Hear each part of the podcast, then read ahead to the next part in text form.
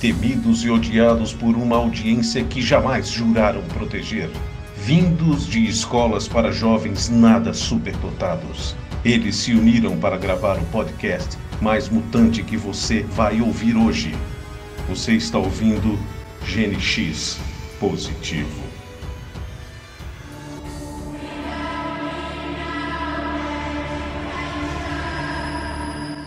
Olá, sejam todos muito bem-vindos.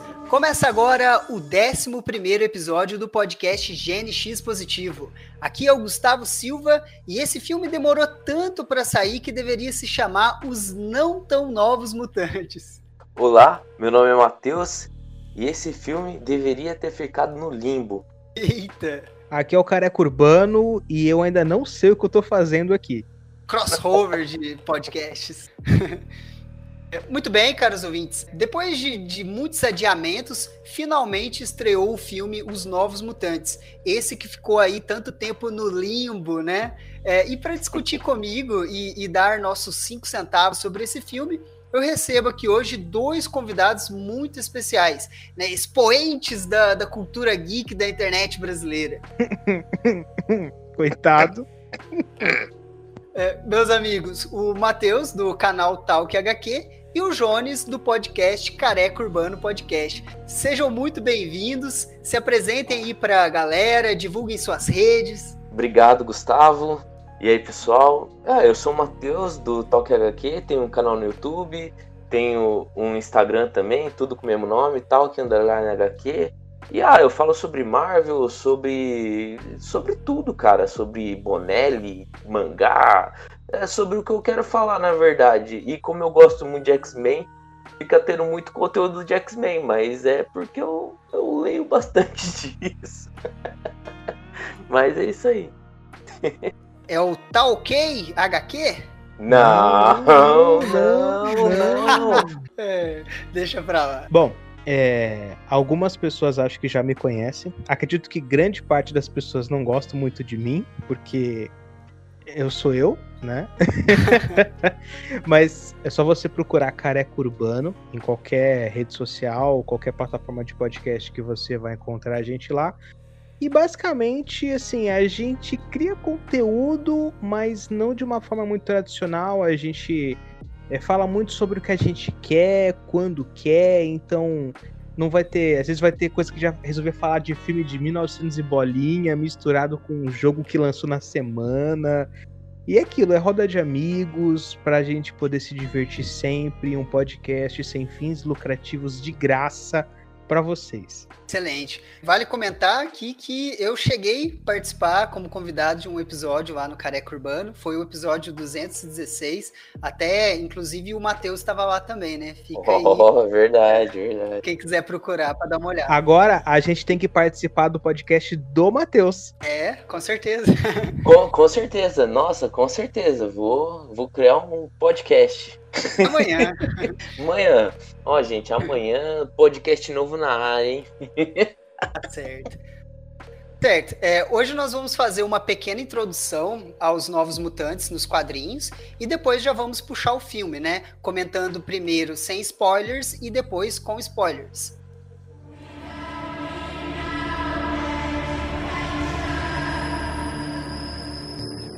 Os Novos Mutantes, eles são o primeiro spin-off oficial dos X-Men. Eles surgiram primeiro em setembro de 1982. Eles saíram ali no, no número 4 daquele selo Marvel Graphic Novel. E aí, alguns meses depois, em março de 83, eles já receberam a, a própria revista Solo mesmo, ganharam o título Solo. Nessa época, quem estava nos roteiros era o Chris Claremont, o artista era o Bob McLeod e também teve uma mão forte ali no, na, na, concepção da editora da revista, que era a Louise Simpson. Bem, é, agora pensem comigo, né? Os X-Men, eles eram um sucesso absoluto nessa época, né, 82. No, nós vínhamos ali da, da saga da Fênix Negra, de Dias de um Futuro Esquecido, então era evidente que a Marvel iria querer duplicar, triplicar os seus lucros, né? O é, que, que, vocês acham desse lance de lançar spin-offs é, só pensando nos lucros? O que, que vocês acham disso? Ah, eu não sou uma grande propriedade no mundo dos quadrinhos, mas assim, por visão comercial, eu acho que Eu acho que é aquela coisa, você tem uma ideia que tá dando certo, né? Os X-Men no começo não tava dando tão certo, até que depois estourou, né? Que até que o Stan Lee, ele queria colocar outro nome, ele queria os mutantes, se não me engano, né? Ele não queria X-Men, né? E depois que estourou, que acho que a revista viu, pô, isso aqui vende e é um grupo, vamos começar a diversificar, vamos começar a experimentar. E eu acho que é quando a Marvel começou a experimentar as fórmulas dela para poder pegar o maior público possível, né? É, eu, eu acho assim, tem, tem pontos legais quando rola spin-offs, né? Mesmo que sejam motivados pelo dinheiro, na verdade, acho que tudo é motivado pela grana, né? Acho que ninguém faz arte só por fazer, assim, quando toma uma proporção muito grande, o lucro, o desejo de lucro fica claro em qualquer coisa, né? Até mesmo em meros canais de YouTube, por exemplo, né? O lucro começa a, tomar proporções, mas quando esse desejo de lucro ele vem aliado a boas ideias, por exemplo, o surgimento dos novos mutantes foi muito bom, porque apesar deles terem trazido uma proposta meio parecida com o que foi apresentado lá na Giant Size dos X-Men a primeira, né, que a Graphic Novel 4 é praticamente a mesma estrutura, o grupo veio mais pautado assim, é sempre legal que o assunto dos novos mutantes sempre é mais jovem, né? Assim, até a personalidade deles é sempre muito mais jovem, muito mais descompromissada e os assuntos que são abordados lá são assuntos mais que estão relevantes para a garotada mais nova, assim, nossa, eu, eu acho que funciona, entendeu? Eu acho que não é um problema. Eu acho que o problema é quando o lucro é só pensado pelo lucro e não vem aliado uma boa ideia, entendeu? Mesmo que seja um spin-off. Certeza. Só de curiosidade, é, na época que os Novos Mutantes surgiram, já estava rolando ali propostas de bastidores na Marvel de montar uma segunda equipe de X-Men como spin-off. Só que é, usando antigos membros que já não faziam parte da equipe principal, né? Aqueles que não tinham ido para a segunda Gênesis. Então, uhum. é, literalmente, fazer ali lançar um X-Men da Costa Oeste, entendeu? Uhum. Isso até foi aproveitado depois, mais para frente, com os Vingadores. Mas, né, para nossa sorte, o Chris Claremont, que não é bobo nem nada, ele já vinha trabalhando ali junto com a editora e roteirista Louise Simonson na ideia dos Novos Mutantes, que é o que acabou dando muito certo, né? Queria chamar atenção para dois pontos nos Novos Mutantes.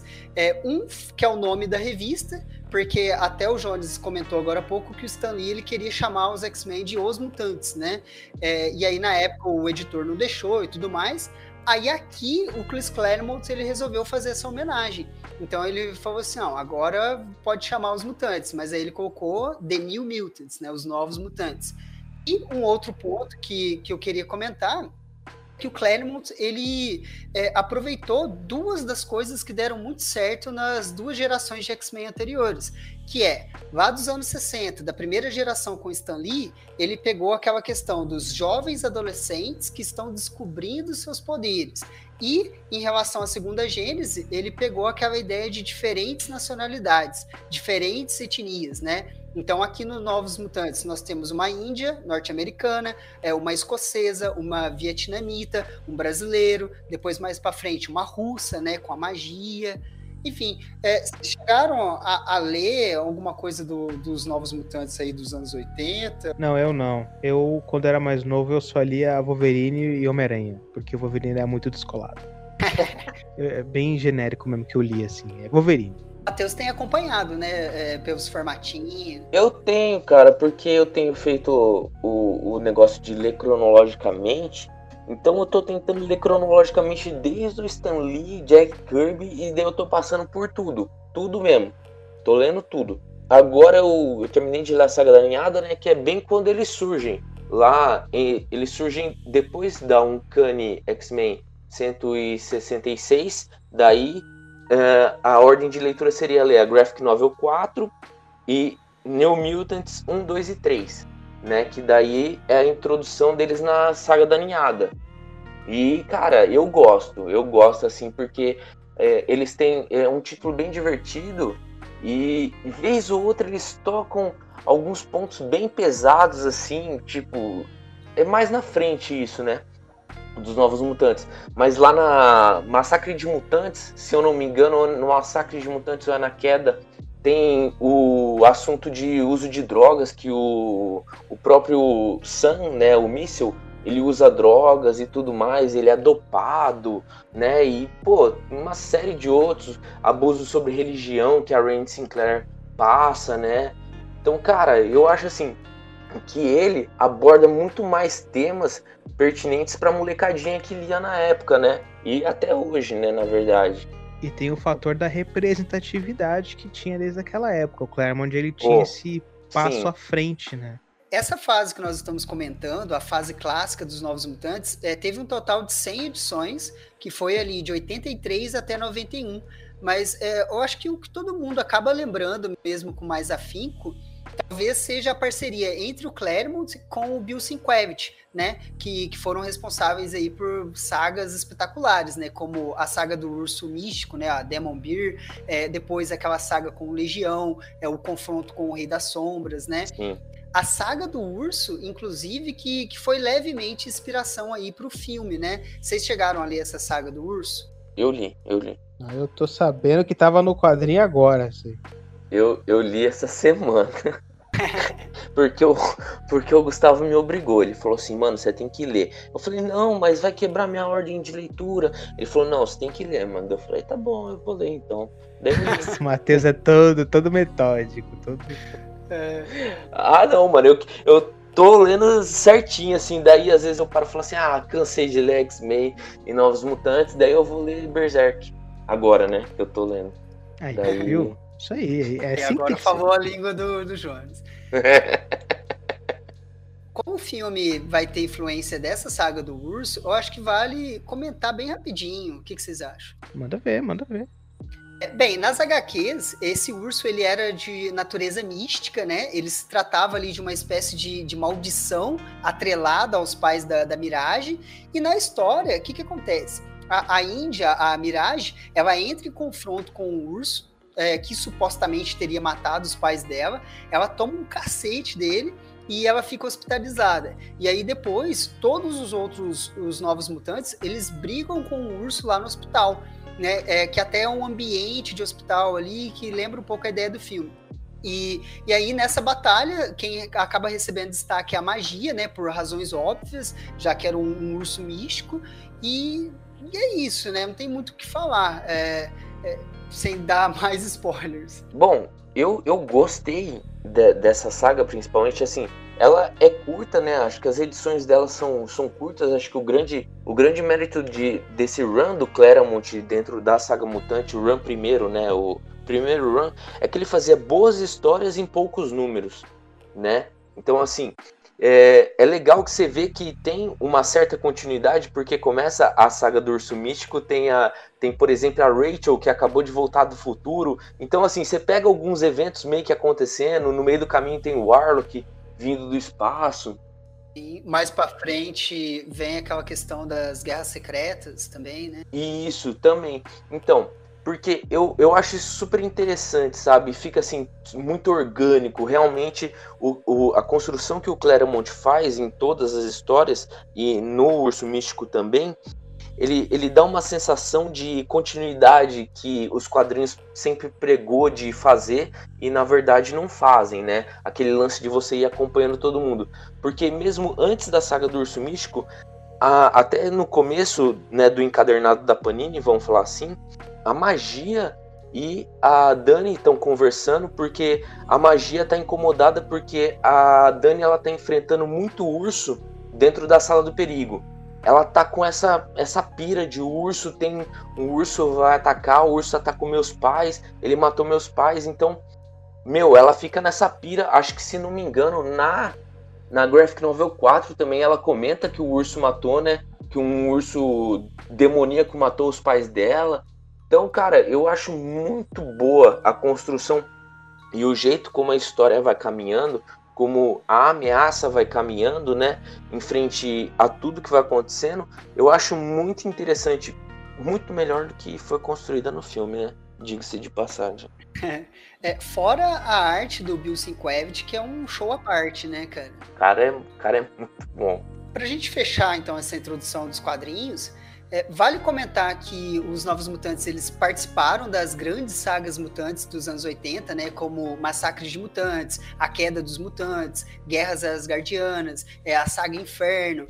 E também, é, como eles eram adolescentes, sempre tinha um adulto responsável por eles, né? Começou com o Xavier, uhum. aí depois ele passou para o Magneto e o Magneto passou para o Cable. Mas aí quando o Cable entra na revista, já era com o Rob Liefeld, que aí ele foi puxando mais pro lado da X-Force e aí é outra história, né? E aí ladeira abaixo. que isso, gente, Rob, Rob Liefeld é tão da hora os desenhos do cara aí, marcou uma época. Sai tanta coisa boa daquele cara. Marcou a época, né? Mas não precisa não precisa ser de um jeito bom, né?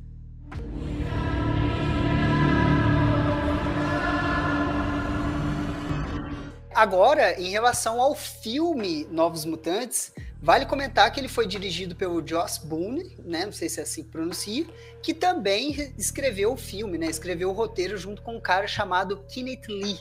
Bem, é, esse foi o último filme mutante sob a tutela da, da Fox, pré-compra pela Disney mas que sabemos aí que sofreu uma, uma mão pesada da Walt Disney é, antes do seu lançamento, né? Tanto que o filme foi é, lançado. A impressão que a gente tem é que a Disney ela estava tentando esconder este filme, né? Essa é a impressão que passava pra gente, assim. É verdade. Porque a Fox ela foi comprada justamente assim no meio do processo, né? Eles já tinham é, gravado. É, esse longa ele foi filmado em 2017 ele estava com data de lançamento para abril de 2018 lá nos Estados Unidos, porém, né, ele só chegou aos cinemas americanos agora em agosto de 2020 e aqui no Brasil em outubro.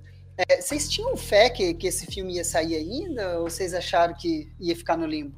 É, eu quando vi ele a primeira vez, já estava começando. Acho que ele foi anunciado que há uns dois anos e meio atrás, quase três anos. Nada, mano. Foi. É, foi na CCXP, foi teve painel e não sei o que. Acho que na de 2017, mano. É, então, esse filme, eu me lembro da existência dele há uns três anos, mais ou menos. Você falou que já são quatro, então. Porque acho que na época eu não me ligava tanto no que saia na CCXP. E. Uhum quando eu vi os primeiros tasers, assim, eram umas coisas bem sombrias. E eu Sim. pensei, pô, legal, porque tava começando a saturar para mim filme de herói, assim. Isso tava começando a saturar. E aí alguém querer colocar o contexto de super-herói no terror, pensei, pô, isso vai ser maneiro. Eu, fiquei, eu me lembro que eu fiquei verdadeiramente interessado e empolgado com o primeiro taser desse filme há três anos atrás. Uhum. E, e foi cada vez assim foi passando tempo e esquecer que o filme existia. E aí eu ia no cinema, dava uma piscadela, ó, Novos Mutantes existe. Eu falei, ei, meu, esse filme existe, caramba. Tipo, aí, aí foi broxando, foi broxando, foi broxando. Eles perderam uma época boa para ter sido lançado, né? Porque já, já ia entrar naquele hype do It, né? Porque o It é de 2017, né? O primeiro filme. Então, perderam uma chance, uma época boa para ser lançado. Eu acho que tava bem na vibe do quando saiu o Logan, né, que todo mundo tava falando assim: "Nossa, filme de super-herói tem que ter vários gêneros, várias coisas". Não foi mais ou menos por aí? Eu acho que sim. Na mesma época, mais ou menos. E, e, legal, eu tava achando maneiro. E aí eu fui percebendo que, na verdade, com o passar do tempo, aquela coisa que ia ser super dark e de terror na verdade, não ia ser isso. Ia ser só mais um filme de herói que ia fingir ser uma coisa e no fim ia ser outra, assim. E é cada vez mais que eu vi esse filme, cada vez que eu vi um trailer que passava, que chegava até mim, para mim era uma tragédia anunciada, assim, era um acidente de trem que eu tava vendo lá de longe chegando. Assim. Pessimista. Não, não, não, Gustavo, desculpa, cara. Não é possível. É porque vocês têm esse, esse fator nostálgico dos quadrinhos e de, de, de ter esse apego aos personagens, mas eu de fora, que eu não fazia ideia de quem eram os novos mutantes, esses personagens, eu vendo como um produto de filme cinematográfico, desculpa, gente, eu, eu, eu vou me adiantar aqui, mas eu acho que Esquadrão Suicida é muito mais filme que isso aqui. Eita! Oh! Que isso? Porque pelo menos Esquadrão Suicida tem algo para mostrar, sabe? Nossa, ainda ganhou mano. Oscar ainda de maquiagem. Desculpa, gente. Eu sei Hum. que eu. eu, eu- eu- desculpa. Nossa, agora, agora, agora você chutou, chutou forte, hein? desculpa. Eu não tenho como argumentar porque eu não assisti o Esquadrão Suicida, mas tudo bem. Eu sou um cara que eu falei pro Gustavo, né? Ele falou assim: e aí, você assistiu? Você gostou? E na época eu não tinha assistido, eu falei, cara, eu sou um cara que eu sou muito complicado pra falar que gostou de um filme ou não. Porque eu normalmente gosto de quase tudo. Né? Eu tenho aquela, aquela nostalgia do moleque que via os heróis no gibi ou no desenho e agora tá vendo tudo ganhar forma, então eu acho tudo lindo. Eu tenho três, três quatro filmes que eu detesto né, que assim eu não gosto, não curto, que é o Quarteto Fantástico Novo, o Esquadrão Suicida, né, o Deadpool 2, que nossa, mano do céu, um filme tão maluco que eu não sabia onde eu tava. E o Novos Mutantes, infelizmente. Hum, o bagulho entrou pro hall, mano. E ó, porque- eu vou te falar que desses quatro, os novos, o Novos Mutantes é o pior dos quatro. Os outros são Ah, muito eu melhores. acho. eu Então. acho. Caraca, Então. Deadpool 2 eu ri demais. Sendo uma, é uma bosta, mas eu ria, eu ria. O, o Esquadrão Suicida me divertiu pela tosquice dele. E o Quarteto Fantástico só é um filme triste mesmo, assim. É tipo um filme do Simple Plan. Mas assim. E aí, Gustavo, e as suas expectativas na época? Bom, em relação à expectativa, eu fiquei bem animado. Bem, assim, bem animado, não vou mentir, viu, se eu falar que eu tava bem animado. Porque eu tento me policiar e não criar expectativas. Sabe? Esperar, ah, na hora eu vejo, quando sair eu vejo, sabe? Não ficar puxando tanto hype, não.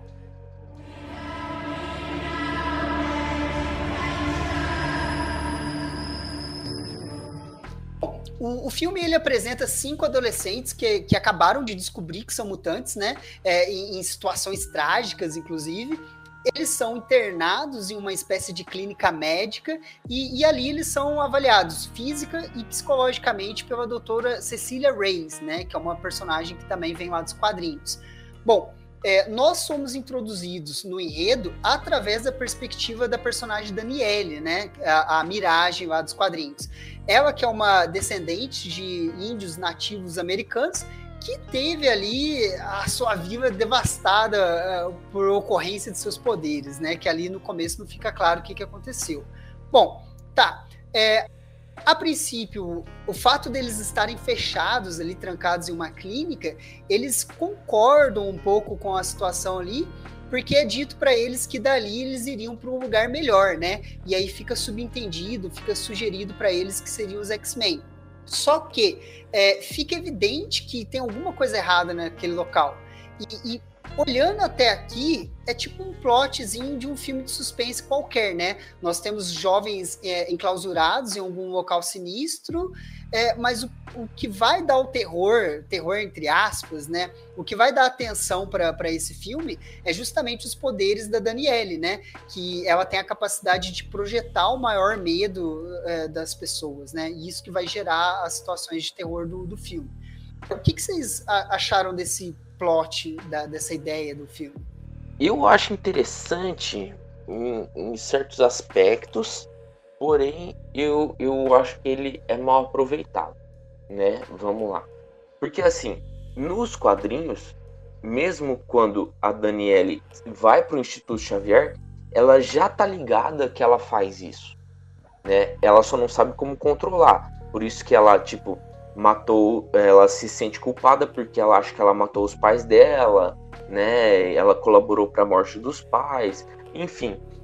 E eu acho que a maneira como eles aproveitam o esse poder dela é, é, é muito é muito bobo, sabe? Porque assim, é, tá o, o medo, certas cenas são até que legais, mas cara, embora eles eles meio que constroem e desconstroem ao mesmo tempo a personalidade de cada um que eles estão fazendo ali, sabe? E principalmente em uma cena específica lá, meu, não tem nada a ver o poder da menina tá relacionado ali.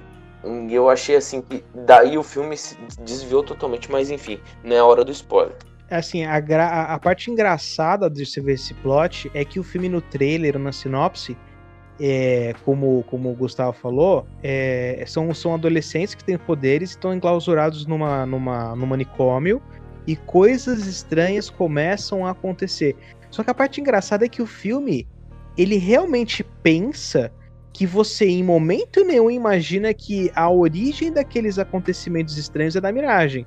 Ele realmente ele pensa que você não tá percebendo isso, sabe? Ele, ó, você nem sabe o que tá acontecendo agora. Você nem. nem eu duvido. Eu duvido você imaginar o que, que tá acontecendo aqui. Tipo, cara, sério mesmo? Sério mesmo? Com esse, com esse seu argumento, faz muito sentido. Porque assim, e, e mostra como talvez o filme tenha sido muito mal planejado. Porque ele, ele foi feito para garrafas, mano. Que cara que vai no cinema assim, tipo, quem será que são esses novos mutantes? Né? Tipo, que não sejam os fãs dos novos mutantes, entendeu? Ou de mutantes que pelo menos conheçam o poder de cada personagem. É, então, eu sou o parâmetro para esse podcast. Eu sou o cara que não sabia de nada sobre o filme e foi ver qual é, entendeu? É, eu não tinha contexto e nem bagagem nenhuma sobre os novos mutantes para ver esse filme. E assim, eu matei que uma das personagens era responsável em 10 minutos de filme.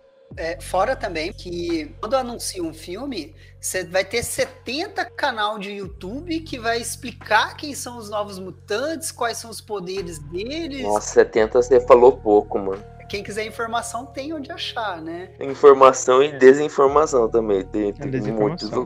A minha visão daqui para frente do filme não é como um produto dos X-Men ou um produto da Marvel, e sim é um produto cinematográfico, é um filme é, o roteiro dele, ele é um roteiro simples, ele é uma história muito simples. E você tem muitas obras muito boas no mercado que tem esse tipo de estrutura, como The Last of Us 2, por exemplo, que eu sou apaixonado pelo story, storytelling desse jogo, e que eu acho que é uma das histórias mais incríveis que eu já vi, que é o quê? É uma história de uma pessoa que vai do ponto A ao ponto B para cometer uma vingança. É só isso. É, não, não tem mais nada além disso. Só que a forma que ele contou é interessante. Você pega o memento do, do Christopher Nolan, que pouca gente conhece, mas é um excelente filme, que é, na verdade, um cara que tá tentando lembrar quem ele é e o filme se passa de trás para frente. A história é super simples, mas ele coloca uma estrutura de narrativa que te prende, que é de trás para frente.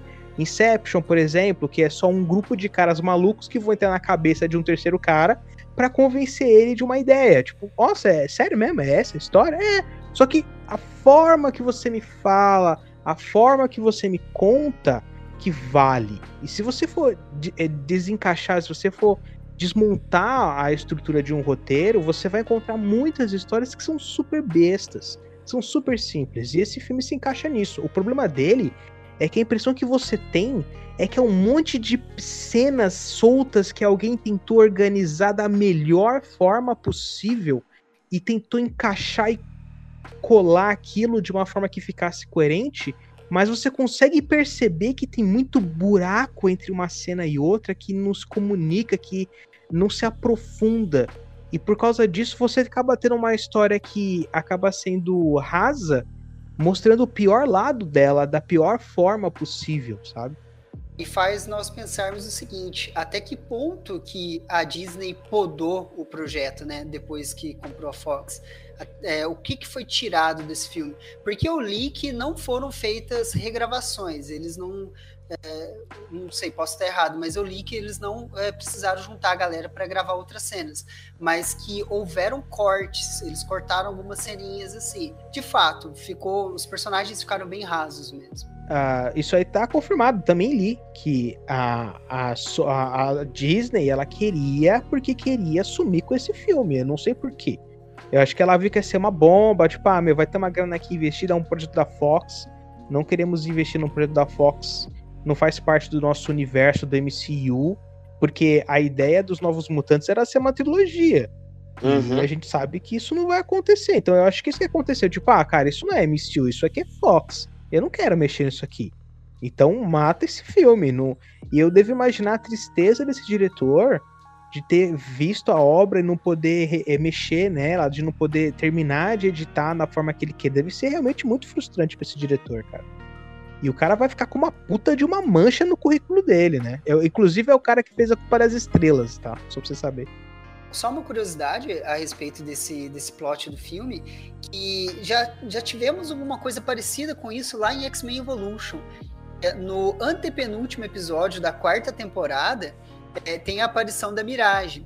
E, e a Kit Pride, ela, ela leva a Mirage para a escola e aí a menina tá dormindo assim à noite, ela começa a ter pesadelo e ela começa a manifestar os poderes dela. E aí todo mundo na mansão começa a ter pesadelo também. Caramba, pode crer, esse filme é esse episódio. Caramba. Eu nunca assisti esse episódio, então me desculpe. Caraca, eu adorava X-Men Evolution, cara, era muito bom. Vamos puxar os spoilers agora, então? Daí eu vou ficar solto.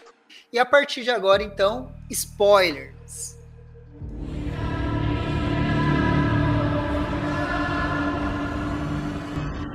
O é, que, que, vocês acharam da escolha do elenco e da adaptação dos personagens? Eu acho que. Uma bosta! Uma bosta! Desculpa.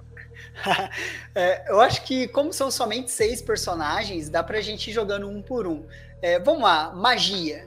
Cara, eu achei perfeita a escolha do, do papel da menina, assim, pra magia. Tem alguns pontos sobre a personagem no desenvolver do filme que eu já não concordo tanto.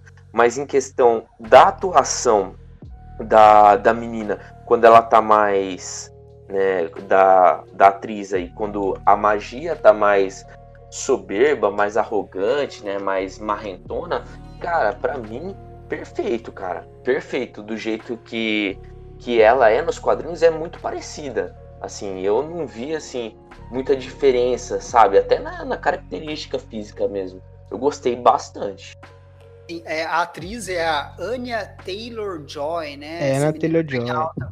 Ela, na verdade, ela terminou o filme do vidro e aí ela já continuou no set de filmagens lá e ela só esperou entrar os atores para continuar a gravar os novos mutantes, porque é o mesmo cenário do, do vidro. Esperou, esperou o Xavier sair, né? Isso, esperou todo mundo sair ela continuou gravando. Inclusive, a Anna Taylor Joyce, ela tá fazendo uma série agora na Netflix que é o Gambito da Rainha, que é o nome horrível. Ah, é ela? Ah, é verdade, é ela, mano. É, é uma nome... série excelente, é excelente, que é o The Queen's Gambit. E a Netflix resolveu manter em português, que é o Gambito da Rainha. Eu acho tão vergonha, tipo, e aí, tá vendo o Gambito? Muito bom, né? Tipo, ai, cara. Uma série legal, sim, essa que você comentou, eu, eu terminei de ver ela semana passada. É, é legal para quem quiser conhecer um pouco mais da atriz. Ela é muito boa. Ela é muito boa atriz. Eu, eu, eu acho que. Eu já li um quadrinho desses novos do X-Men que tem a, ma a magia que ficou como Rasputin, né, no filme. É, é Eliana Rasputin. É o nome da personagem. E é aquele quadrinho que é aquelas capas brancas que até tem o, o, Scott Summers com uma arma na cabeça, que ele tem um X vermelho no uniforme na cara, assim. Ah, é do da nova Marvel. Isso, eu li esse quadrinho e eu consegui ver um pouco dessa personagem nesses quadrinhos assim, que eu achei ela muito maneira. E eu gostei, eu gostei dela como, como Rasputin, eu achei maneiro, achei estiloso, achei B10. Só que eu sinto, assim, como eu já vi bastante coisa antes da, da, da Taylor Joy, eu consigo perceber que ela tá tentando ali tirar o que ela pode do roteiro, sabe? É, Sim. É, assim, eu acho legal o lance de ter o bonequinho ali, conversando com o bonequinho. Eu pensei, pô, será que o poder dela é o, é o bonequinho ali? Será que o bonequinho realmente tá falando? O que, que é? Que brisa é essa? Que, que rebeldia é essa? Aí é muito creepy, né? Aí, não, não, é só coisa adolescente mesmo, que usa uma luva numa mão só. Mas foi maneiro, assim, quando ela põe a. Eu, eu tive muita surpresa, assim, quando ela vai, vai provocar a miragem que ela invoca do portal aquela armadura do braço. Eu falei, que p é essa? Que f que, quem é que deixa essa menina solta com esse negócio, cara? A, a minha crítica da personagem é, é, assim: eu acho que os poderes dela não foram satisfatoriamente explicados no filme. Eu também acho. Acho que isso até perde um pouco a magia da personagem, né? Nossa, que trocadilho. É, bom, é, agora, a questão do Lockheed, o, o dragãozinho, é, foi meio forçado, né? É, aquele final lá. Nossa, demais, mano. Quando tava no fantoche, eu tava aceitando. Quando ela chama o dragãozinho, eu fiquei com uma vergonha aqui em casa, cara. Eu fiquei muito envergonhável. Gente, que isso? Isso não. Então, mas o negócio, Jones, o negócio é o seguinte: é, já que a gente já tá no spoiler, é tipo, a personagem no quadrinho é muito boa, que condiz até com a personalidade marrenta, porque ela é o seguinte: ela é uma menina que foi sequestrada pelo Senhor do Limbo, por um demônio e lá ela passou sete anos trancafiada no limbo, sendo treinada por esse cara e absorvendo partes da alma desse, desse, desse demônio, né? Do Belasco. E aí ela volta pra Terra e ela volta, tipo, ela foi com alguns aninhos, tipo criancinha, e ela volta em questões de segundos, mas aí passou sete anos ela volta já adolescente, toda diferente, marrenta, meio capirotada, sabe? É tipo o Trunks e o Vegeta na sala do templo, que, que duas horas são dois anos, tipo isso. É, mas só que ela volta, tipo, com uma alma, metade da alma demoníaca. Ela começa a ficar muito pistola, ela começa a se transformar num demônio de verdade, né? Por isso que de toda essa marra dela partir pra briga mesmo e quase matar a outra personagem, né? Mas no filme, mano, eles pegaram todo esse backstory que dá essa, entre aspas, profundidade dessa tortura que a menina passou lá e tudo, e transformam na fuga dela com um dragão imaginário e juntos criaram uma realidade, tipo, deram um outro poder pra menina, sabe? Nossa, quando ela falou que ela criou o limbo junto com o dragão para ser o lugar feliz dela, eu falei, mas mano, a mina sofreu pra caramba no limbo, na, na HQ. Como que é o lugar feliz dela? É complicado, né? o Loki Reed é, ficou muito estranho esse Loki Reed, porque deu a entender que era um amigo imaginário dela, mas aí chega no final o bicho fica real. Tipo, ela tirou o Reed do, da, da cartola, né? Do nada apareceu o dragão ali. E qual é a parada dos Slenderman lá? Ah, aí deixa com o Gustavo, mano. Ele teve uma interpretação e até achei um cara que comentou meio parecido com ele. Eu falei, ah, oh, isso mano. não é do quadrinho? Isso não é do não, quadrinho? Não, não, os Slenderman. Eu sei não. que eles usam a máscara do Sem Saída, aquele mangá horroroso. Então, eu até tava conversando com o Matheus. A primeira vez que eu assisti o filme, eu não tinha reparado nisso. É, eu até, sei lá, eu nem sei o que, que eu pensei daqueles bichos. Eu, eu interpretei aquilo como se fossem demônios do limbo mesmo, whatever. Só que aí agora, esse final de semana, eu assisti o filme de novo para gravar o podcast e aí eu comecei a reparar, falei, poxa, é, esses caras, eles não são demônios. É, fui olhando as roupas dele, tipo, roupas de humanos e tal. Roupa de gangster, cara. Tipo... E a, aí qual que fica a interpretação? que ela, quando era criancinha, ela teria sido sequestrada por uma gangue ali de 18 caras, que depois ela matou um a um, né? Não foi mostrado isso e que esses caras abusavam dela. Né? E aí, meio que para fugir daquela situação, ela criou um ambiente imaginário que seria o limbo. E só que na mente de criancinha dela é, é, era tão horrorosa aquela situação ali que ela dava aquela personificação para os caras, deles ficarem, né, do, com, com aspecto monstruoso e tudo mais. É, eu tive essa interpretação depois que eu assisti o filme pela segunda vez. Você sentiu isso, Jones? O que, que você acha? Olha, faz sentido o que você falou. Sim. É, para mim, quando eu vi a primeira vez, eu já fiquei meio esquisito porque eles têm uma máscara e quando tira o Slenderman, então, ok, é o bicho papão dela, e eu interpretei que ela estava realmente sendo abusada em um ambiente ali que ela não queria estar, e por isso que ela criou, ela, ela foge para esse limbo. É, foi uma interpretação parecida com a sua, né?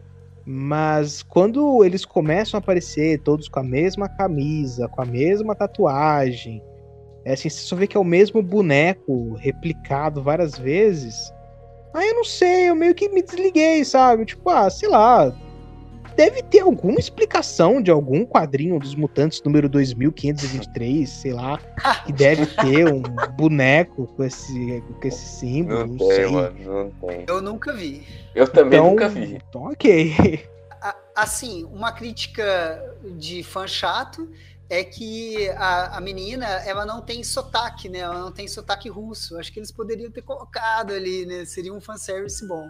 Mas é coisa de gente chata. Ah, então, mas ah, aí que eu acho. Uh, tipo, o, o bagulho do fanservice, é, essa obrigação de ter um fanservice, cagou uma parada do filme que é o Lockheed, mano. Pra que que tinha que fazer o fanservice de ter o Lockheed? Sendo que o Lockheed nem é dela, né? O, Lo o Lockheed é da Kitty. Só porque na saga do Demon Bear ele aparece. Mas, ó, o, o Gustavo, você sabe que se ela fosse. Ela é uma argentina, né? Essa atriz. E se botasse uma argentina para fazer sotaque russo no filme americano, os gringos ia cair matando nela. Ah, ah, fazendo, fingindo sotaque russo. Ai, que zoado. É tipo esse filme brasileiro que o cara é carioca e imita paulista, sabe? Aí você fica assim, poxa, poderia não fazer. Então eu acho melhor não fazer mesmo. Não faz, deixa assim. Tá, mas e a Lupina? O que, que vocês acharam da Lupina? É uma das personagens que eu acho que tá bem adaptada no filme, entre algumas aspas, mas a personagem da Regan Sinclair, né? Eu acho que a personalidade dela ali tá até um pouco menos é, parecida por causa que ela, ela se abre aos relacionamentos, né?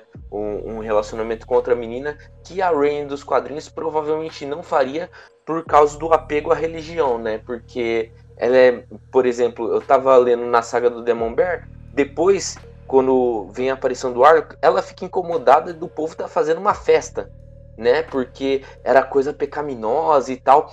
Eu acho que, é, não sei se faltou coragem do roteiro trabalhar um pouco mais essa questão do é, ela é religiosa, mas do mesmo jeito ela tem a natureza dela e ela fica naquela luta. Será que isso que eu estou fazendo é certo? Não, ela não se questiona nenhuma vez né? Talvez fosse interessante abrir, né, esse, esse ponto, mas não sei se teria abordagem suficiente no filme para isso.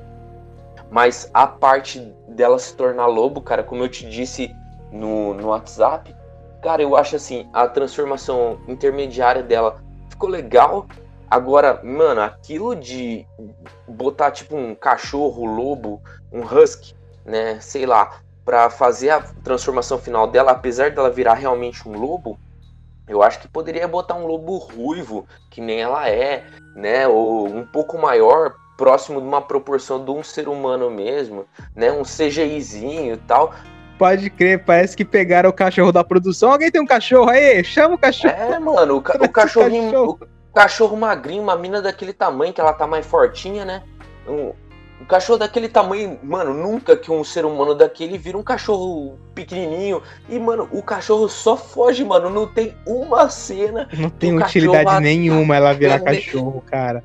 Ele nada, só faz assim. Nada. Ele só faz assim. Ai, ai, ai, ai, e, e tipo, foge. Que de lobo que é você, mano? O lobo poderia ter tretado com o urso, né? E Sim, mano. Perdido a canela do urso. Eu, eu, eu fiquei com vergonha ali daquele lobo, mano. Quando eu vi, eu falei assim, nossa, mano, que falta de orçamento é esse, bicho? E quando ela pula na cara do urso pra dar uma arranhadinha na testa dele, yeah, yeah, yeah, yeah. ah, eu até gostei. Então, eu tenho esse ponto de que eu, eu gosto dos personagens, então eu vendo um pouco deles ali, eu fico assim, mais assim, ah, legal, tal, nossa, tá bem caracterizado, não sei o que, mas, mano, tem.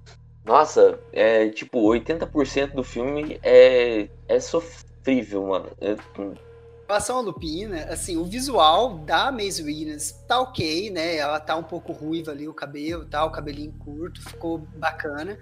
Papel crepom. Concordo que o lobo poderia ter sido um lobo ruivo, né? Tal como é nos quadrinhos, mas tá, fazer o quê, né?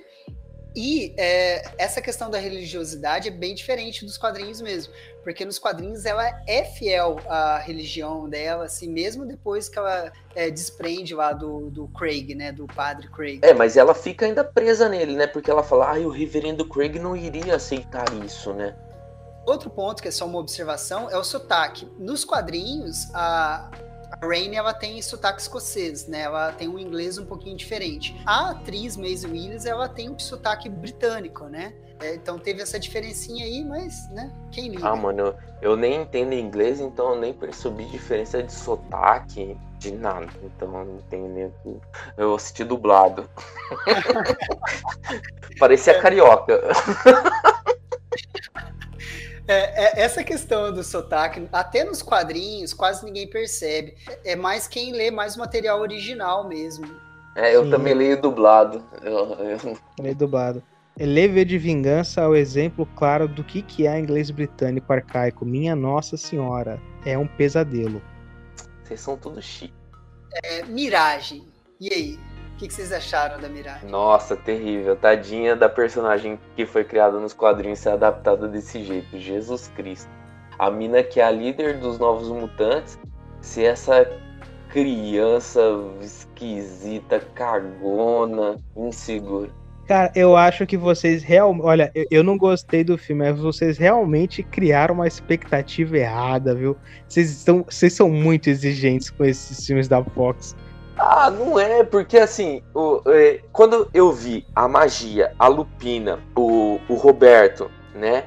De certa forma, até que próximos do, da personalidade deles nos quadrinhos, ah, cara, daí você brocha demais quando você vê o míssil, a, a magia. Nossa, é, é triste. Ah, magia não, miragem, perdão. A Miragem, a, a atriz que fez ela, ela chama Blue Hunt, né? Alguma coisa assim. É, eu, eu, li que ela realmente é uma descendente de indígenas americanos, né? Pelo menos foram uhum. fiéis nisso. É, e aqui eu queria chamar a atenção para uma diferença das HQs. E a manifestação do poder dela. Pelo menos no começo, lá nas HQs, era uma manifestação psíquica, né? Que ela fazia na mente da pessoa. Ela fazia a pessoa enxergar o maior medo dela, mas era na mente. Aqui no filme não. Fica... É, é uma ilusão. É, não, no filme é uma manifestação física, né? Tanto sim, sim, urso, sim. É, o urso mata a doutora no final lá, né? Isso. Olha, o que, que você achou da, da Índia? A não ser ela junto com a Malisa Williams, eu não sei, eu eu achei legal a intenção deles de fazer um casal lésbico num filme da Marvel. É, mas eu achei que foi tudo tão mal aproveitado, tão mal desenvolvido. As atrizes, assim, para mim não, não, encaixa, sabe? É, eu só gostei da, da Taylor Joy, que eu acho que ela realmente se parece com a personagem. Mas as demais, para mim, cara, nada combina, cara. Aquela menininha pequenininha ali, com aquele moletom velho dela, assim, tipo, oi, não se mata não, vem ser minha amiga, eu tô meio apaixonada por você. Tipo, ai cara, ah, eu, eu, ando pelos túneis da escola e aqui é o meu canto mágico. E ninguém cara, me nota. Tipo, ninguém... tem, tem câmera pra tudo quanto é lado daquele raio lá. Não, ninguém. Ah, porque a inspetora tava dormindo. É, vem aquele fator malhação também, né? Um bando de adultos fazendo adolescentes. Né? Nossa, né? malhação, malhação. Parece muito. Não dá, Nossa. ela é muito. Assim, essa Blue, Blue Hunt, é, eu, de novo, eu não tô duvidando da capacidade dos atores, porque eu já vi a grande maioria desse elenco trabalhando em outros, outros filmes e outras obras, tirando a Alice Braga, que ele infelizmente sempre escolhe projetos ruins. Uh, mas ela é muito sonsa, ela é muito. Ai, você tá aqui agora, tá bom. Ah, você não é aceita aqui. Ah, não, agora eu quero ser aceita. Aí começa a disputar com a, com a, com a Rasputin. Não, porque você aceita, porque. Cara, você chegou ontem, tua família morreu. Você tem que pensar em como você vai sair dali, como é que você vai se comunicar com o mundo exterior. Não, você chega na segunda-feira, a sua família morreu no domingo. Na terça-feira você tá disputando em querer ser aceita no sofá da sala, cara. Vai se f... mano, é muito zoado. Ela não tem voz ativa. Ela não, não tem, não tem. Eu não consigo comprar o drama dessa menina, sabe? Ela, ela é muito boring. Nossa, cara, é muito. Ah. E tem um recurso que eu mais odeio numa história de suspense, que é o quê? a personagem recorrer ao suicídio. Quando você tem uma história que na primeira, nas primeiras cenas em que ela aparece, ela tenta se matar, cara, o personagem perde o res, meu respeito na hora, sabe? Cara, é muito. Porque primeiro você sabe que ela não vai morrer, porque é o começo do filme. Né? Ô, Matheus, o é, que, que, você achou hum. dessa questão da é, Rene e, e, a Daniele formar um casal, já que ah, isso cara, não tem nos quadrinhos? Isso não me incomoda de fato, assim, não fiquei. Tem outros pontos, assim, que. Porque, assim, eu não, eu não tenho problema com, a, por exemplo, mudança de gênero ou mudança de cor de um personagem. Eu acho que, assim, é, como os quadrinhos na, nas épocas dele foram feitos para certas representações, agora cabe algumas adaptações, né? Cada época pede uma certa mensagem, né? Então, assim, eu não vejo problema, sabe, cara? De verdade mesmo. O, o que eu vejo problema é assim. É, a proposta e talvez o planejamento do filme. Eu acho que o que mais peca nisso é o planejamento. não sei se é o planejamento do filme original ou se foi o planejamento da montagem da Disney, tá? Então, assim, mas é fato de que, por exemplo, ah, eles querem fazer com que a Rain seja religiosa. Ok, então traga conflitos religiosos pertinentes à personalidade dela no filme. Eu achei que ficou faltando isso. Ficou, tipo assim, ela ao mesmo tempo que uh, tem medo e acha que isso uh, religiosamente não é legal, ou algumas outras atitudes não são legais religiosamente, mas do mesmo tempo ela abre mão disso. Ok, talvez é um ponto muito delicado para se abordar num filme que não queira é, ser maior de 18, enfim, essas coisas todas, né? Mas é, eu acho que as personalidades elas pecam no ponto em que o filme quer trazer elas mais fiéis aos quadrinhos para agradar os fãs, mas ao mesmo tempo, os mesmos personagens que estão tentando se parecer tão fiéis, eles se mostram tipo completamente infiéis e daí começa a destoar demais do dentro do próprio filme, entendeu? É, é, é assim, é que você tem pessoas que não se encaixam no roteiro. Você tem intenções que não condiz. Ideias que não condiz. Porque, assim, por exemplo, as duas juntas é muito fofinho. É fofinho, é Sim. legal ter um casal ali. Pô, legal, um casalzinho assim. Eu me importo com esse casal? Não. não. Eu entendo que é um casal para representatividade, isso é muito bom, isso claro. pode acontecer. Mas não se encaixa naquele roteiro. Porque não Exato. é um roteiro sobre romance, não é, o, não é a culpa das estrelas. Cara, Exato. é um momento de urgência. Tua família morreu, você tá num lugar estranho, as pessoas não gostam de você. Tem uma você tá doutora tá que ela. É, você tá em cárcere, tem uma doutora muito bizarra que fica mandando vocês numa terapia em grupo que todo mundo vai, ninguém toma remédio, que faz porra nenhuma naquele lugar, sabe? E, e nossa, Exato. tem uns diálogos entre as duas que é assim, engraçado. Quando as duas elas estão juntas e não falam nada, é fofinho legal. Agora, quando elas tentam interagir uma com a outra, é tão triste a parte do banho que ela vê o W de Witch queimado nas costas dela. Ela, nossa, body modification, hein? Que maneiro, hein? Nossa, Essa parte foi muito vergonha alheia, mano. Nossa, mano. O que, que esse W quer dizer, hein? Nossa, gente, ô oh, meu, por favor, cara, não é possível. É, é W de Westeros. É.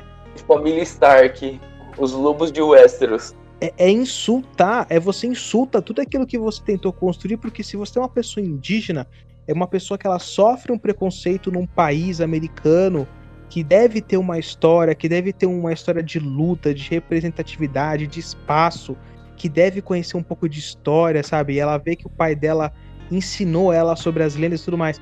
Aí, tipo, ela não se liga que nossa, cara, isso porque assim, ela ainda deu um background numa cena anterior em que ela conta que o padre queimou a pele dela. Ela contou, ela contou. O padre queimou a minha pele, eu fugi. Aí ela vai no banheiro. Nossa, muito louco esse body modification, hein? Você é radical. Final, não é, não é possível isso, mano. Isso é mutantes caminho dos coração, cara. Não é possível. Assim, em relação à questão delas formarem um casal, só para eu comentar, eu também não me incomodei nada. Eu acho que, assim, por mais que não tenha sido bem explorado dentro do filme, eu acho que a proposta, a intenção foi boa. É, achei que ficou legal. Ok, só poderiam ter explorado um pouco mais, terem trabalhado de, sei lá, de uma maneira melhor, que ficasse é, crível, né? Sim. Bom, próximo personagem, Míssil que, que vocês acharam do míssil? Nossa, é triste, hein? É triste tudo. Pra mim, ele, ele, é, ele é o mesmo personagem do Stranger Things. É... ah, ele mano. é o mesmo cara. Vocês é sabiam que ele foi preso por porte de cocaína na última temporada? Ele tá preso, esse ator aí. Caramba, o, o é Char, Charlie. É, Charlie Heston. O bicho é desanimado, hein? Meu Nossa, Deus. ele é, cara. Aquela cena em que ele se amarra numa pedra E ai, o que que esse cara vai fazer? Nossa, ele, ele, ele, ele tem uma cara de sofrimento, mano. E o duro que, é, que o ato em que ele mais aparece do, do, do filme, puta, é o mais tedioso possível, cara. E ele fica com aquela cara assim de. Ah, ah, daí ele vai contar do terror da mina que, mano, já contou. O, o, já mostrou o, o, sofrimento dele na mina, ele vai contar de novo pro, pro Beto. Aí o Beto olha pra ele, tipo assim, ah, f eu não vou contar o meu. E deixa o cara. E ele fica com aquela cara assim de. Ah, tá bom. Que triste. Parece o. Parece o. Como que fala aquele ursinho amarelo do. Ursinho Poo. Ursinho Poo. Ah, leitão. Ah, meu leitão. É porque é engraçado, né? Todo mundo acorda de manhã naquele manicômio, aí todo mundo vai pra, pra cadeira, né? Pra reunião. Uhum. E aí, depois que eles fazem a reunião, as pessoas cagam pra, pra, pra Alice Braga, né? Ela, as pessoas simplesmente levantam e largam a reunião. E aí, o que, que ele vai fazer? Vai lavar louça. O outro vai sentar na pia com um sapato pra ficar comendo enquanto o outro lava a louça. A outra fica andando nos tubos né, do encanamento. A outra fica vendo TV, fazendo desenho bizarro, fazendo creep. É isso, sim, que é a rotina.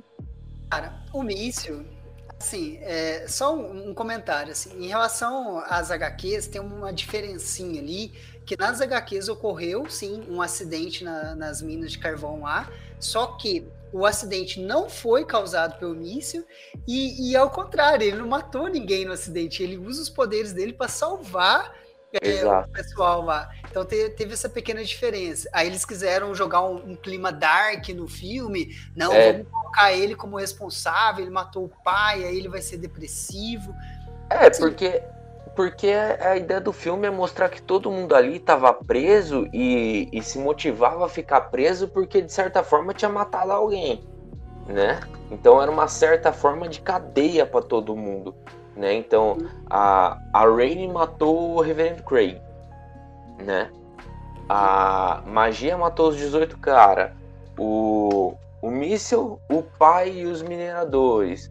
A a Miragem, ela matou a família sem perceber. O brasileiro matou a namorada. É, entendeu? E a Alice então, Braga é... matou o filme. o filme tava morto antes disso. Mas amor. Gente, o, o míssil, a, a, única coisa assim positiva que eu destacaria dele é, é, o ator ele se esforçou em colocar um sotaquezinho. Aí, aí teve Nossa, um nossa mano, você achou um ponto pra elogiar o ator. Vê, você vê o que oh. o, o, Você vê que assim, é, foda-se o roteiro. Se tiver um sotaque da hora, o Gustavo abraça. Não é, é eu, eu, eu enxerguei eu enxerguei o, o fanservice ali, porque nos quadrinhos o, o míssil, né, o Sam Gutter, ele é do Kentucky, então ele fala bem puxado mesmo, aquele é, é, inglês bem, bem, bem caipira, bem redneck, né? Você vê que na parte dele ainda tem um pouco daquele roteiro antigo que eu acho que era a verdadeira intenção, né, do diretor, porque o único momento que eu acho que tem um pouco de tensão, que é o momento dele, que tem uma mão no, Nossa, no é de lavar. verdade. A, a, é, aqui, é, o único momento que, que dá um sustinho. Eu falei, ah, interessante. Eu acho que isso pode ir pra um caminho interessante. Aí ele atravessa o corredor e o corredor vira mina. Aquilo é muito bom. Aquilo foi legal, aquela direção. Só que você percebe também que é uma cena que ela não condiz com o resto do filme. Ela tem um tom diferente. Então, dá para perceber que é tudo uma concha de retalhos, sabe? Que provavelmente aquilo era uma cena antiga ou uma cena mais nova que tava indo ainda quando quando tava no caminho certo o filme, sabe? Eu acho que a, a principal falha do filme é essa. É, é esse atraso, né, que ele rolou e é, essa mexida aí que deram para cagar o filme de vez, né, para não não ter volta mais, né? Ou sei lá. É, mancha solar. Vamos lá, vamos, chegamos no brasileiro. O que, que vocês acharam do menino? É, ele tem um fone JBL e um celular num cárcere. Isso é muito curioso. É que ele é rico. Então, mas por, por quê? Como assim? Ele tem um celular e. Ele não. Como? Não, não... Aquilo para mim não faz muito sentido, assim. Tipo, como assim, faz cara? Mesmo. Cara tem música é. e tem o celular e tá ouvindo a música dele lavando a louça, aí tem o drama dele lá que ele é virgem, mas aí não é virgem, é que na verdade quando ele fica né, com tesão ele mata a mulher, e aí ele tem medo de se controlar, e aí tem toda aquela cena bizarra da dele com a Rasputin na piscina que ficou parecendo uma cena da experiência. Mano, ó, eu vou te falar, é aí um, que eu comentei no começo do vídeo, essa cena é o que eu falo assim, os caras eles eles pecam na fidelidade e na falta de fidelidade no mesmo no, no, que se bica, porque o poder da miragem é só despertar o pesadelo dos outros. Por que, que o poder da miragem despertou a, a menina ali na piscina com ele? Né? Olha, mas aí pode fazer um pouco de sentido, porque colocou ele numa situação que ele estava amedrontado. O fato dele dar uns pegas na, na magia ali, que ele estava imaginando, é, de repente, no fundo, no fundo ali, ele tivesse com muito medo, com medo de matar a, a magia. Então, representou o medo dele ali. Só não, não ficou tão claro, né, na cena. Ah, então, eu acho que o problema, um, um dos tantos problemas do filme é isso, ele não fica claro em nenhum momento. Por exemplo, a gente tem que ficar. É tipo quando o cara vai explicar a piada, tá ligado? Se o cara tem que explicar a piada, a piada não é boa né? Então, assim, eu acho que ele peca nesse excesso de entendimento subliminar que, o, que a pessoa tem que ter. É, em relação à mancha solar, eu tenho dois comentários. É, a, a, questão da namorada dele, de fato, nos quadrinhos a namorada dele é morta, mas não é por ele. Então entra no mesmo caso lá do Mício, que ah, não foi ele que matou o pai dele. É, e aqui o Mancha Solar, nos quadrinhos, quem mata a namorada dele são os capangas do Clube do Inferno. Mas isso é só um comentário. É, agora, o, o, ator, o Henry Zaga, eu achei ele muito, muito, muito branco no papel. E eu acho que isso tem que ser dito aqui. Assim, o, o menino, não tenho nada contra o ator, tá? Ele entregou o que o roteiro deu na mão dele para fazer, ok, não tenho nada contra o ator, mas eu acho que eles deveriam sim ter escolhido um ator negro para fazer o personagem. É, porque o Roberto da Costa é negro, né? Sim, aí vai vir gente chata falar assim para mim: Ah, Gustavo, mas é, tem personagem branco no quadrinho que foi adaptado com ator negro, né? Aí eles vão falar do Nick Fury, é, vão falar da, da, da Starfire lá do, dos Titãs. Ah, ok, mas peraí. É, repara nos quadrinhos, para cada personagem negro que nós temos, cara, tem uns 10 branco. Então você tá querendo é, colocar. Não ia fazer na... mal ele ser afrodescendente. Você tá querendo colocar na mesma medida? Falar assim, ah, não, mas o Nick Fury colocaram um ator negro para fazer, então uhum. você pode pegar um personagem negro e colocar um cara branco para fazer. Não é a mesma medida. Né? Então eu acho que poderia ter colocado sim um ator negro para fazer o Mancha sim. Solar. Fica aí registrada a indignação. E não. E o arco dele não é condizente, porque ele é um cara meio misterioso, aí tem aquela cena também vergonhosa da, do detector de mentiras no sótão, que para mim aquela cena foi totalmente solta e desnecessária. Aí ele fica lá cozinhando e lavando louça. Aí depois ele vai pra piscina e vem a, a né, a magia e dá, Nossa, desperta mas, o trauma dele. Oh, mas, mas, mas vamos lá, né? Prisão legal, né, bicho? Tem piscina, você pode ir para qualquer lugar dentro dela, né? Porra. Aí eu acho que achei engraçado, porque a construção do arco dele é ruim, porque você vai descobrir o trauma dele no meio do filme. E, ok, ah, ele tem medo de tocar numa mulher e queimar ela. E aí, em seguida, você vê que ele tá com o celular vendo a namorada dele, aí você entende que ele matou a namorada dele.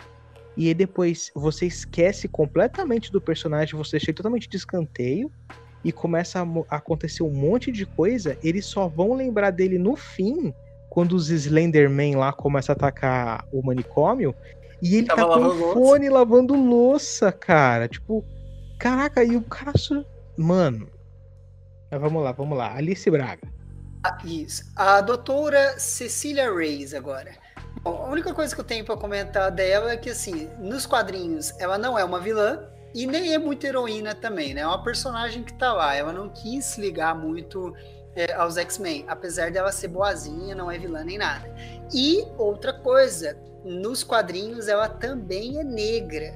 né? Uhum. É uma personagem que, se não me engano, nos quadrinhos é, é de Porto Rico. Mas o que, que vocês acharam da Alice Braga fazendo ela? Acho que ela nem tava no filme, ela dormiu tanto, cuidando do, do pessoal lá, ela dormia tanto que, ah, sei lá, cara. Não tem muito o que falar, né, dela. Não tem muito o que falar. Personagem esquecível, mano. Assim, muito, mas muito, assim. E nada a ver, mano. A mina tá lá toda, né, pá. Ah, estou obedecendo ao meu superior. E eu tinha um. Minha mãe trabalhava num pet shop e cuidava dos cachorrinhos e não sei o que. E, putz, mano. Ah, um vilão melhor, né, mano? Que ela fica sempre. Uh, a personagem fica sempre se pautando no superior dela, que é o Senhor Sinistro, né? Mas que também, esse para mim é outra falha do filme, se apossar de um, de um vilão principal maior que nunca vai aparecer, né? E que nem, explica pro público que não leu o quadrinho também, porque ah, então, quando mostra isso, o símbolo, né, era para realmente oh, o símbolo da empresa. É... Tipo, pra mim, tá, que porra de empresa é essa? Então, é? é? por isso que eu, é por isso que eu falo lá no começo que vocês falaram, ah, mas o, o filme ele não se propõe uh, para atingir o público dos quadrinhos. Mas quando ele faz esse tipo de, de coisa, para mim ele tá dizendo, é um filme feito para fã. Os fãs vão entender, entendeu? Então, assim, é, é o que eu tô falando. Ele peca, ele peca nessa, nessa, nessa falta de planejamento do que, que ele quer ser, do que, que ele quer, de quem que ele quer atingir, entendeu? E na montagem, cara, que é, é triste. É, mas aí se você só faz um filme pro fã e eu que não sou fã, eu vou acabar criticando o filme, né? Aí não pode reclamar depois. É, exatamente, né? mas é, cara... é, é, é, isso que eu tô falando, né? Ele faz é. coisas que não são para fãs, coisas que são, mistura tudo junto e no fim os dois. É dois filmes num só, né, cara? Dois filmes que não se conversam. Exato. Pa parece, parece, tipo assim, é aquele negócio que fala em publicidade e propaganda. Meu, você tem que ter um público-alvo, foca nele e vai. Entendeu? Mas se você tem dois e vai fazer coisas distintas para agradar cada um, meu, vai virar uma paçoca que nem foi o filme. Assim, só para complementar, aquela última cena da Alice Braga em que ela só estica o braço e coloca todo mundo numa bolha é muito vergonha, cara. Por que, que a magia nos teleportou para fora, né? é, o urso, é, né, já que estamos falando dos personagens do filme, é, o urso tem uma diferença crucial para as HQs aqui. Nas HQs, o urso ele é uma entidade mística. E aqui no filme, ele ficou só como uma manifestação dos poderes da Miragem. É uma manifestação física do medo dela.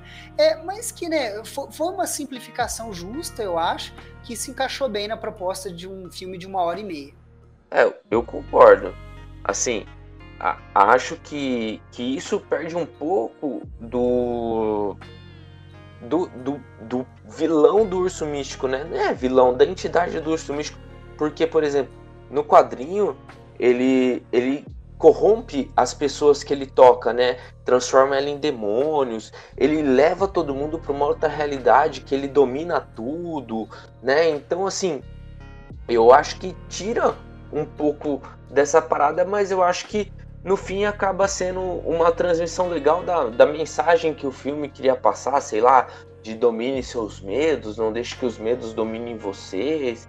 Não sei, talvez é aquele significado que apareceu de última hora para justificar toda a simplificação que tiveram que fazer, né? Mas, enfim. Ah, eu nem, eu nem quero comentar nada, cara. Nem quero comentar nada, que tudo ruim. É tudo ruim para mim. Foi tudo tudo ruim. Que nem aquela parada de que ah, ele atravessa muros de concreto, ele quebra tudo, mas é quando é conveniente, ele não consegue quebrar ah, o confessionário, sabe? Ele tem que ficar mordendo o confessionário, mordiscada, sabe? É tudo tão. É cafona, é piegas, é. É clichê, é tudo tão é. vergonha ali, é tão desperdício de energia elétrica, desperdício de, de 3D, é tudo tão zoado. Nossa, é... e ó, Essa...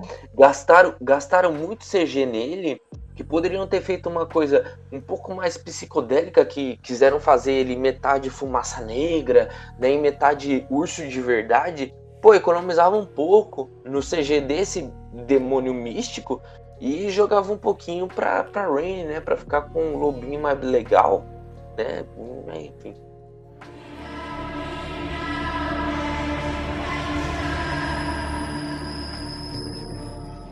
Para encerrar, é, acho que fica a recomendação para todos que não assistiram o filme ainda que deem uma chance ao filme, né? É, tenham a sua própria opinião, né? Não fiquem indo na cabeça aí de três malucos da internet, não. É, isso aí, isso aí. É verdade, isso é verdade. É, para recomendar uma leitura, a Panini ela tem dois encadernados de luxo dos Novos Mutantes, é, pegando toda a fase do Claremont e do Bill Sienkiewicz. É, se eu achar link aí desse, desses materiais, eu vou deixar depois linkado no, no podcast. Mas, é, para quem nunca leu nada de Novos Mutantes, eu recomendaria, na verdade, aquela edição de capa vermelha da Salvat. Eu acho que ela é melhor para quem não leu Novos Mutantes ainda. Ali tem a origem da, tem toda a origem da equipe e também tem a saga do Urso Místico. Vale um ponto dessa edição aí da, da Salvate, da Capa Vermelha, é número 99, né? Que ela é o único lugar no Brasil que foi publicado a Marvel Graphic Novel número 4. Né? Em nenhuma outra edição você acha isso daí. Então oh. é um material inédito. É. É, bom, pessoal, a conversa tá boa. É, se nós começarmos a falar de quadrinhos de novos mutantes aqui, eu não paro mais. É, alguns de vocês têm é, mais alguma coisa para acrescentar sobre o filme? Não. Sim, assistam o Esquadrão Suicida, é muito melhor. Obrigado. É. Inclusive, o Esquadrão Suicida ganhou o Oscar de melhor maquiagem, tá? Fica com essa. É só lembrando que depois eu vou deixar linkado no post as redes dos meninos aí, do Careca Urbano Podcast, do canal Talk HQ. Isso aí, gente. Vem lá me xingar, vai lá me xingar. Obrigado por terem aceitado o convite né, de participar desse episódio. Eu espero que vocês retornem aí em outras oportunidades ao GNX Positivo. E lembrando aí para o pessoal que lá na minha página no Instagram, o Quadrinhos com X, eu vou deixar o post oficial desse podcast para quem quiser continuar a conversa lá comigo nos, nos comentários, né? É, apareçam lá que eu vou responder todo mundo. Ô Gustavo, Oi. mas cadê o Will, mano? Não vejo mais ele por aqui? Poxa, Matheus. Então, é, é, o seguinte, cara, até para dar um feedback pro, pro pessoal que acompanha esse pequeno podcast, é, o Will, por motivos pessoais dele, ele resolveu se afastar do, do podcast. Mas isso não teve briga nem nada, até não tem nada a ver com o podcast em si. É, motivos pessoais dele, das coisas que ele, que ele tá fazendo, trabalho também. Enfim, por motivos pessoais, ele decidiu se afastar do, do podcast. Poxa, que pena, mano. Mas não, mas você tem nós aí para contar sempre que quiser aí, é, é só chamar. Tamo junto. Só chamar que nós vem é um pouco. Sou um pouco menos controlado aí nas, nas falas, mas tamo aí. tá ótimo. Bom, gente, obrigado mais uma vez. É, obrigado a todos que ouviram até aqui. Agradeço demais os dois convidados também. E até o próximo episódio de GNX Positivo. Tchau! Tchau! Tchau! tchau.